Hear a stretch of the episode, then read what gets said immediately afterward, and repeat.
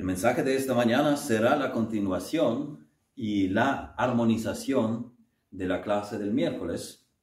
El miércoles pasado, cuando hablábamos de la disciplina de la iglesia, y el título de este mensaje es Misericordia. Misericordia. Vamos a Lucas 6:36. Lucas 6:36. Dice la palabra de Dios, Sed pues misericordiosos, como también vuestro Padre es misericordioso. Señor, te doy gracias por tu misericordia.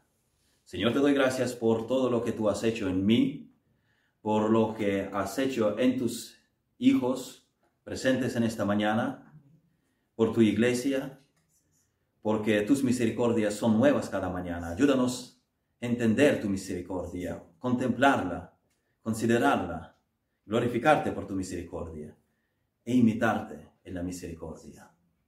Ayúdanos a entender ahora lo que tu palabra nos enseña acerca de tu benevolencia, de tu gracia, de tu amor, de tu misericordia y ayúdanos a aprender de ti y ser misericordiosos como tú eres misericordioso. En el nombre de Jesús te lo pido. Amén. Amén. Primero nuestro Señor dice en este pasaje, sed pues misericordiosos él nos manda ser misericordiosos. ¿Qué es esto? ¿Qué significa ser misericordioso? Segundo nuestro texto especifica también la manera en que tenemos que ser misericordiosos. Dice, como también vuestro Padre es misericordioso. La misericordia distingue a Dios y si eres un hijo de Dios, entonces sabes que Él tiene mucha misericordia contigo. Tú lo sabes. Gracias a Dios por su misericordia. Amén. Amén. Finalmente, es nuestro deber ser misericordiosos, como también nuestro Padre es misericordioso. Sed, pues, misericordiosos, como también vuestro Padre es misericordioso. Es un mandamiento de Dios tener misericordia hacia otros como Dios la tiene con nosotros. Así que primero, ¿qué es ser misericordioso? Nuestro pasaje dice, ser pues misericordiosos. ¿Qué es esto? El diccionario inglés Merriam-Webster define la misericordia como compasión o paciencia mostrada especialmente al ofensor. Tiene que haber una ofensa, algún mal en contra del que se muestra misericordia, tiene que haber algún mal, alguna ofensa, algún ataque, algún perjuicio, para que la misericordia tenga lugar. Donde no hay ofensa, donde no hay mal, no hay necesidad de misericordia. Todo marcha bien. Misericordia es retención del castigo o de ciertas consecuencias de alguien que absolutamente merece el castigo, que merece estas consecuencias. La gracia es Dios dándonos, algo que no merecemos. La misericordia es el no darnos lo que merecemos. Misericordia de Dios es Él reteniendo su ira, es Él reteniendo su justicia, es Él reteniendo su castigo. Dios no ignora el pecado para hacerlo, pero Dios tiene provisión para el perdón del pecado. Cuando hablamos de la misericordia que hemos de mostrar nosotros a los demás, no se trata de complacer a la gente en sus malas acciones. La misericordia significa que estamos dispuestos a ponernos en el lugar de otra persona, tratar de sentir lo que él o ella siente y luego pensar a partir de esto, conociendo la verdad y tratando de ayudar a la persona. Ser misericordioso no es permitir libertinaje. Ser misericordioso significa actitud de cuidado del bienestar de la persona. No se trata de aplastar a la persona, no se trata de destruirla con los, argumentos. La misericordia es ponerse al lado de la persona y ayudarle a salir del pecado en el que está. Cuando los fariseos y escribas trajeron a la mujer sorprendida en adulterio, Jesús les hizo una pregunta. Él les dijo una cosa. Él no dijo que ella no era culpable. Absolutamente no. Él dijo, el que de vosotros está sin pecado, sea el primero en arrojar la piedra contra ella. Cuando una persona tiene éxito en los asuntos religiosos, desarrolla una visión distorsionada acerca de sí misma. Le parece que adquiere el derecho de condenar a los demás. Aquellos hombres se colocaban por encima de los demás. De hecho, Jesús decía, si vamos a Lucas capítulo 20, versículos 46 y 47, leemos aquí, guardaos de los escribas. Oh, esto es muy fuerte. Esto es realmente fuerte. Guardaos de los escribas. Miren, nosotros hemos acostumbrado a hacer caso a los escribas, a seguir a los escribas, a prestar atención a los escribas. Pero Jesús dice que son peligrosos. Cuidado con ellos. Decir cuidado de los escribas es algo totalmente insólito. Luego sigue que gustan de andar con ropas largas y aman las salutaciones en las plazas y las primeras sillas en las sinagogas y los primeros asientos en las cenas. A esos les gusta vestirse con elegancia, les gustan los primeros lugares, les gusta verse bien, les gusta llamar la atención. Estos van a los seminarios para estar en el frente, solo para ser destacados. Que devoran las casas de las viudas y por pretexto hacen largas oraciones estos recibirán mayor condenación. Ellos dirigen un sistema religioso del que abusan.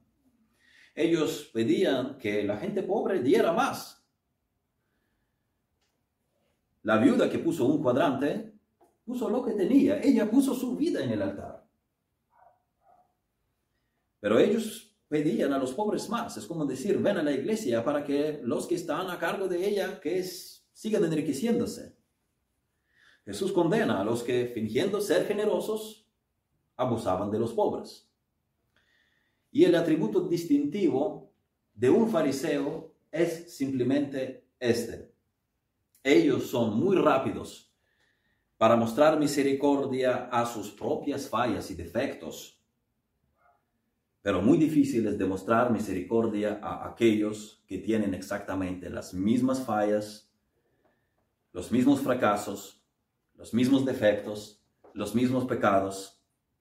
Cristo les dijo en Mateo 9:13, id pues y aprended lo que significa misericordia quiero y no sacrificio, porque no he venido a llamar a justos sino a pecadores al arrepentimiento.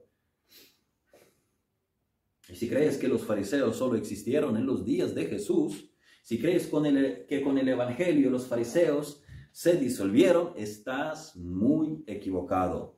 Conozco a algunos fariseos en nuestros días. Hay muchos. Los fariseos decían que Jesús era amigo de publicanos y de pecadores. Y estos dos grupos, los publicanos y los pecadores, son los que, por cierto, han recibido la misericordia.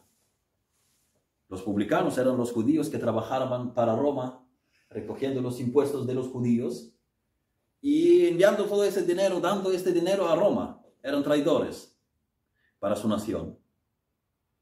Y la otra categoría, los pecadores, es, la que, es a la que pertenecemos todos nosotros. Yo pertenezco a ella. Pecadores, sucios, repugnantes, miserables, estos son candidatos a la misericordia. No he venido a llamar a justos, sino a pecadores al arrepentimiento. Jesús no vino por aquellos que eran bastante buenos. Él vino por los pecadores. Yo soy un pecador. Soy un candidato para esta salvación. Yo soy calificado para la misericordia. Yo no puedo salvarme, pero hay alguien que puede. Hay alguien quien pagó por los pecados. Hay alguien quien murió por tus pecados. Eso es misericordia en esta mañana. Eso es lo que me pasó a mí. Eso es lo que pasa a todos los que creen en Jesucristo. Los fariseos pensaban que tenían derecho a exigir de otros, a mandar a otros, a exigir un castigo, si lo único que puedes hacer es criticar y acusar por todo lo que sabes de los demás. es que estás aliado con el diablo. Jesús simplemente pone a esas personas a su sitio. El que de, el que de vosotros esté sin pecado, sea el primero en arrojar piedra contra ella. Aquel de vosotros que esté libre del pecado, adelante. Aquellos bajaron la cabeza y uno por uno empezaron a ir. Jesucristo, fijaos, no disminuyó el problema del pecado. El problema es grande, el pecado está. El problema realmente lo hay. Jesús no resta la importancia al problema del pecado. Más bien, Él llama la atención sobre el elemento con el que los fariseos abordaron el pecado de la mujer. La actitud de ellos. Es un gozo saber que Dios a quien sirvo, a quien servimos, no es como los fariseos. Cuando empezó la misericordia de Dios. Romanos 5.8 dice, mas Dios muestra su amor para con nosotros en que siendo quién? Siendo quién? Pecadores. O tal vez no, o tal vez dice, siendo creyentes en la Biblia, siendo iglesia bautista independiente. ¿Es eso lo que dice? La misericordia de Dios comenzó hasta antes de que fueses salvo, de que fueses nacido de nuevo. La misericordia de Dios comenzó hasta antes que respirásemos por primera vez. Mas Dios muestra su amor para con nosotros en que siendo aún pecadores, Cristo murió por nosotros. Eso es misericordia. Eso es misericordia, retener el castigo que mereces. Vamos a considerar también la misericordia de Dios.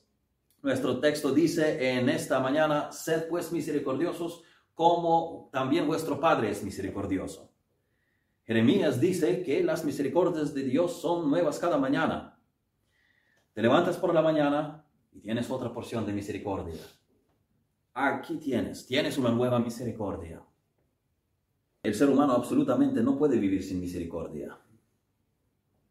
Cuando el hombre pecó, Dios tenía que, Dios tenía que destruir todo el mundo en aquel mismo momento, porque el pecado siempre, porque el pecado irrumpe en la santidad de Dios. El pecado trata de sacar a Dios de su lugar. Lo más fácil para Dios sería reducir a polvo todo lo que se había creado. Pero Dios es misericordioso y solo por su misericordia observamos todo el largo proceso de la salvación. Solo por su misericordia es que la tierra existe. Solo por su misericordia es que tomó miles de años para preparar la humanidad para que viniese el Salvador Jesucristo. Efesios capítulo 2, versículos de 1 a 5, dice, y Él os dio vida a vosotros cuando estabais muertos en vuestros delitos y pecados, en los cuales anduvisteis en otro tiempo, siguiendo la corriente de este mundo, conforme al príncipe de la potestad del aire, el espíritu que ahora opera en los hijos de desobediencia, entre los cuales también todos vosotros, todos nosotros vivimos en otro tiempo en los deseos de nuestra carne, haciendo la voluntad de la carne y de los pensamientos, y éramos por naturaleza hijos de ira, lo mismo que los demás, pero Dios, mirad el contraste, pero es un gran contraste entre lo que leemos en los versículos anteriores y lo que va a continuación. Pero Dios que es rico en misericordia, por su gran amor, con que nos amó, rico en misericordia, gran amor, aun estando nosotros muertos en pecados nos dio vida juntamente con Cristo. Por gracia sois salvos. ¿Eres salvo en esta mañana? Dios es rico en misericordia. Dios me dio vida juntamente con Cristo. La misericordia no tiene que ver con que la persona es buena o mala. La misericordia tiene que ver con quién estás caminando, con si caminas con Jesús, con si crees en Jesús, con si vas al Dios rico en misericordia yo voy al cielo, pero esto no tiene nada que ver conmigo, tiene que ver con aquel quien está en mí, tiene que ver con aquel quien mora en mí, Él nunca me dejará, Él nunca me abandonará. Es su justicia, es su misericordia, no la mía. Deja de permitir que el diablo te golpee por el pasado, por la vida anterior, por el día de ayer. Tienes la misericordia de Dios Así que camina en la libertad que Cristo da a los que creen en Él. La vida es insoportable sin la misericordia. Si Dios no tuviera la misericordia a la humanidad, como habíamos dicho, no existiríamos. Lo que está vivo hoy solo está vivo porque Dios lo sostiene, porque Dios dio vida y Dios sostiene la vida por su misericordia. El que no se da cuenta de esto perderá interés en Dios y pronto se convertirá en un formalista. El mundo en el que vivimos, por su propia naturaleza, no conoce la misericordia. La Biblia dice, bienaventurados los misericordiosos. El mundo dice, bienaventurados los duros, bienaventurados los que andan por las cabezas de los demás. Si una persona es misericordiosa, no tendrá éxito, enseña el mundo. En la sociedad pagana del mundo que, rodeaba a Jesucristo, la misericordia a menudo se consideraba una debilidad del alma, una enfermedad del alma. A veces cuando nacía un niño, lo traían al padre y si no le gustaba algo del bebé, podía ordenar que lo ahogasen enseguida. También las mujeres eran tratadas con crueldad. También los esclavos fueron tratados con crueldad. Y el mundo en el que vivimos no ha cambiado mucho. La moral no ha cambiado mucho. Pero cuando el mundo devora, Dios da vida. Vamos a volver a nuestro pasaje, pero lo veremos en el contexto. Con los versículos anteriores, Lucas 6, versículos desde 32 todavía y hasta el que leímos al principio, 36, dice, porque si amáis a los que os aman, ¿qué mérito tenéis?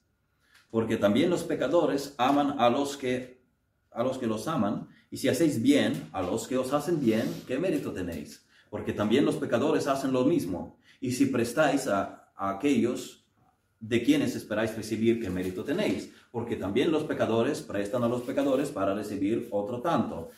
Amad pues a vuestros enemigos, y haced bien y prestad, no esperando de ellos nada, y será vuestro galardón grande y seréis hijos del Altísimo, porque Él es benigno para con los ingratos y malos. Sed pues misericordiosos, como también vuestro Padre es misericordioso. Hacer el bien al que hace el bien a ti no es evidencia de la gracia. Tienes que amar mejor. Tienes que hacer el bien al que no te hace el bien. En el mundo se ama a los que les aman. La iglesia ama a los enemigos. Amas a los que te aman y qué? Es natural amar a quienes te aman. Tú debes amar a los que no te aman. No digo que sea malo amar a los que te aman a ti, pero esos no son, esos no son los únicos a quienes tienes que amar. Si quieres ser como Jesús, debes mostrar misericordia y amor a aquellos que te odian. ¿Y cuál es la recompensa? Puede que no la tengas en la tierra, pero dice, seréis hijos del Altísimo. Esta es tu recompensa. Ser un fiel reflejo del Padre. Esta es tu recompensa. Amén. Él manda y desea que mostremos misericordia a otros tal como Él mostró a nosotros. Misericordia no significa ser liberal. Misericordia no significa ser débil. Misericordia es ser como Jesús. A veces pensamos que si mostramos misericordia nos convertimos en transigentes, pero escucha esto. Puedes tomar la Biblia en las manos, puedes predicarla duramente y aún así tener misericordia. Una cosa no estorba a otra. No es una de las dos opciones, es ambas a la vez ser recto y ser misericordioso. Puedes tener misericordia y aún así ordenar todo correctamente. Porque Él muestra misericordia hacia nosotros. Dios quiere que mostremos misericordia en nuestro servicio a Él, que seamos misericordiosos con otros. Si no mostramos misericordia a nosotros, somos hipócritas. Nosotros nos equivocamos constantemente. Nosotros constantemente hacemos cosas que no debemos hacer. Nosotros constantemente confesamos nuestros pecados y esperamos que Dios perdone todo esto. Pero eso es hipocresía, decir, Dios me perdone, Dios me perdone, Dios me perdone y no poder perdonar a los demás. Dios trata con benevolencia a los que merecen juicio y eso tenemos que aprender nosotros. La misericordia de Dios nos impide en esta mañana a responder al llamado de Dios de vivir con devoción a Él e imitarlo. Romanos 12.1 dice, así que, os, así que hermanos, os ruego por las misericordias de Dios que presentéis vuestros cuerpos en sacrificio vivo, santo, agradable a Dios, que es vuestro culto racional. Por las misericordias de Dios, ¿las conoces? ¿Conoces las misericordias de Dios? Dios ha sido tan misericordioso contigo que es razonable que Él te pida que le presentes tu cuerpo. ¿Por qué cuerpo? Porque todo lo que hacemos, lo hacemos usando nuestros cuerpos. Vivimos en nuestros cuerpos. Lo que oímos, lo que hablamos, lo que hacemos, andamos, trabajamos. Yo ahora mismo estoy hablando usando mi cuerpo. Todo lo que hacemos, toda nuestra vida, todo debemos presentarlo en sacrificio en servicio a Dios para que podamos hacer lo que Él quiere que hagamos, no lo que queremos hacer nosotros. Contempla la misericordia de Dios. Ven a Jesucristo para aprender misericordia. Ven a Jesucristo para obtener misericordia. Y finalmente nuestro pasaje nos llama a la acción. Sed pues misericordiosos como también vuestro Padre es misericordioso. Nosotros buscamos con sinceridad el corazón el bien del prójimo. Esto es misericordia. Después de la caída, el ser humano vela por su propio bien. En Edén, Adán acusaba a Eva del pecado. Un poco más tarde, Adán y Eva tienen hijos. Caín mata a Abel. Lo mata solo porque su hermano recibió más bendiciones de Dios. Sin embargo, tan pronto como el propio Caín se enfrentó a su propio juicio, él se quejó enseguida. Él dice, grande es mi castigo para ser soportado. Asimismo dijo, grande es mi castigo para ser soportado. Esto es típico de la gente de este mundo que no son misericordiosos con otros, pero que piden misericordia para sí mismos. Cuando esperamos que los demás tengan misericordia de nosotros, pero no estamos dispuestos en absoluto a mostrarla nosotros, no queremos en absoluto ser misericordiosos con los que viven en nuestro, a nuestro lado, porque la caída del hombre llevó a que el hombre busca la comodidad para, sí mismo, busca misericordia para sí mismo. No está dispuesto, no está muy pronto a brindarlo a los demás. Si tú no tienes misericordia en la familia, si tú no tienes misericordia en el carácter, serás una persona muy difícil. Estás, estarás muy incómodo para otros tendrás un problema constante para crear comodidad y un buen ambiente a tu alrededor. Sin misericordia tu mundo será insoportable, porque todos cometemos errores. Todos los que te rodean cometen errores. Todos pecan y seguirán pecando. Nosotros seguimos en la tierra, todavía no estamos en el cielo. Así que si no te propones a adquirir misericordia en tu carácter, aprender misericordia de Dios será muy difícil. Necesitas renunciar a ti mismo y a tus ambiciones.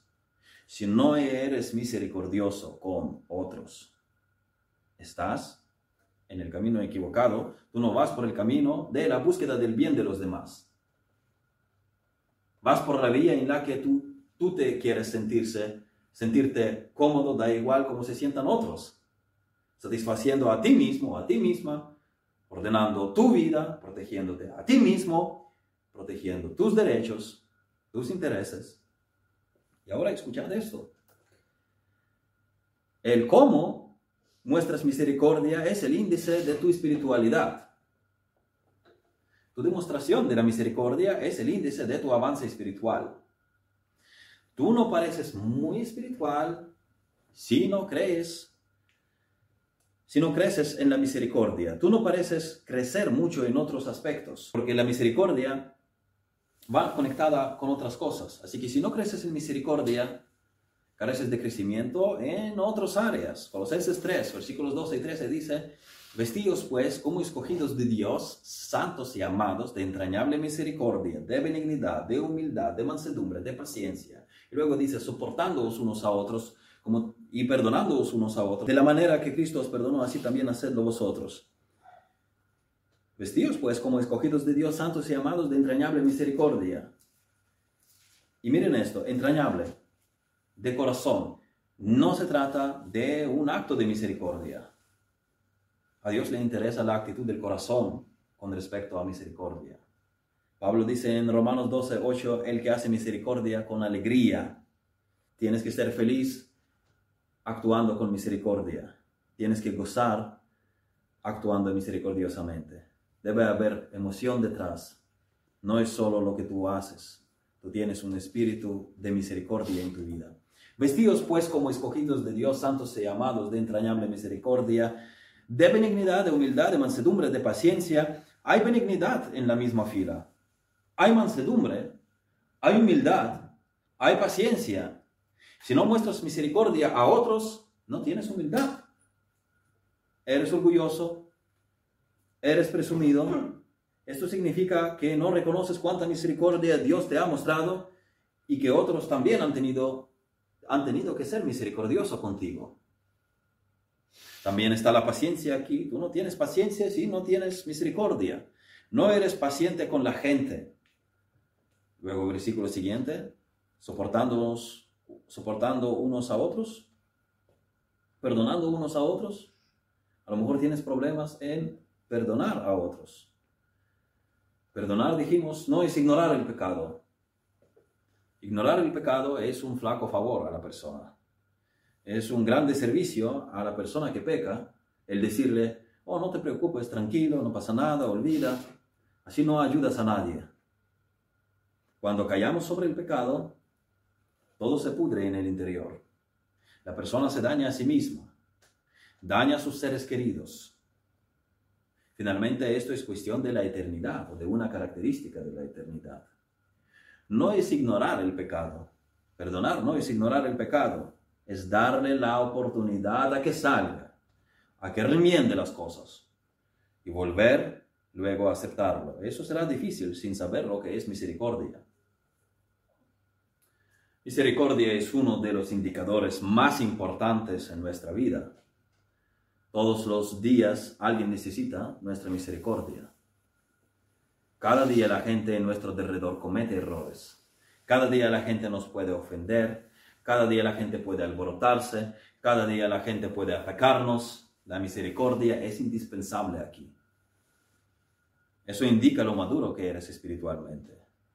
Eh, no pienses que puedes encontrar algún sustituto para la misericordia. Si realmente creces en el Señor, crecerás en amor, crecerás en la gracia, crecerás en misericordia. Si realmente creces en el Señor, tendrás misericordia y gracia para con los demás. Si tienes problemas para soportar a otros o perdonar a otros, no importa cuánta Biblia leas, cuánto vayas a la iglesia, no estás creciendo en el Señor como se supone que debes crecer. Una señal de un creyente maduro es que va creciendo en amor, es que va creciendo en misericordia, es que va creciendo en la gracia hacia los demás porque ve la abundante misericordia que Dios tiene sobre él. Podemos decir que somos muy espirituales, muy maduros, muy devotos, si hacemos tal y cual cosa, si conocemos bien la doctrina, si cantamos bien, si somos enérgicos en el evangelismo, pero en realidad no somos tan espirituales si no tenemos misericordia. Algo está mal en nuestros corazones si tenemos problemas para perdonar a la gente, para sobrellevar a la gente, para compadecer a la gente, para amar a la gente, para tener la gracia y misericordia con otros. Considera qué determina tu actitud hacia quienes te rodean, familiares, iglesia, vecinos, compañeros en el trabajo. A lo mejor necesitas mostrar misericordia a alguien en esta mañana. La misericordia se ejerce a los ofensores. Tiene que haber ofensa, dijimos al principio.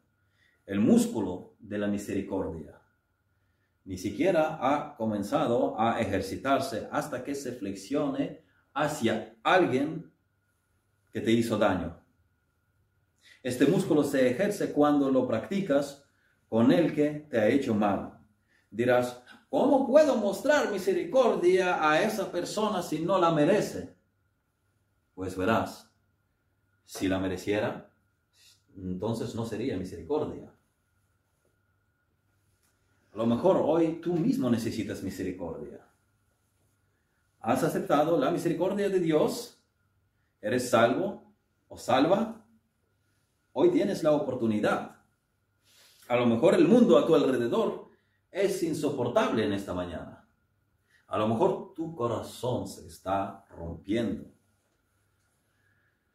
Ábrete ahora a Jesucristo y busca su respuesta para que puedas gozar de la misericordia. A lo mejor ahora me estás escuchando y pasa por tu cabeza, yo necesito misericordia. La misericordia está disponible. A lo mejor puedes levantar tu mirada al cielo en esta mañana y decir, Dios, te doy gracias por tu misericordia. Ven a Jesucristo. Señor, ayúdanos a vivir gozando de tu misericordia. Ayúdanos a vivir practicando misericordia hacia los que nos rodean. Y ayuda a conocer tu misericordia a los que todavía están lejos de ti, a los que caminan sin conocerte. En el nombre de Jesús te lo pido. Amén.